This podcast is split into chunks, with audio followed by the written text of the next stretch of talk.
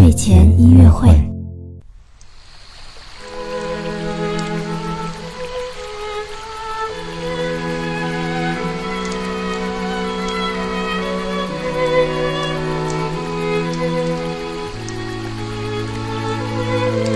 宝宝你好，我是你的兜兜哥哥，又到了我们的睡前音乐会了。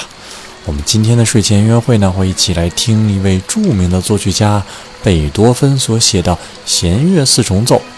那么，什么是弦乐四重奏呢？弦乐四重奏呀，就是由小提琴、大提琴和中提琴哦，不对，有两把小提琴，所以呢，一共是四件乐器一起演奏的音乐哦。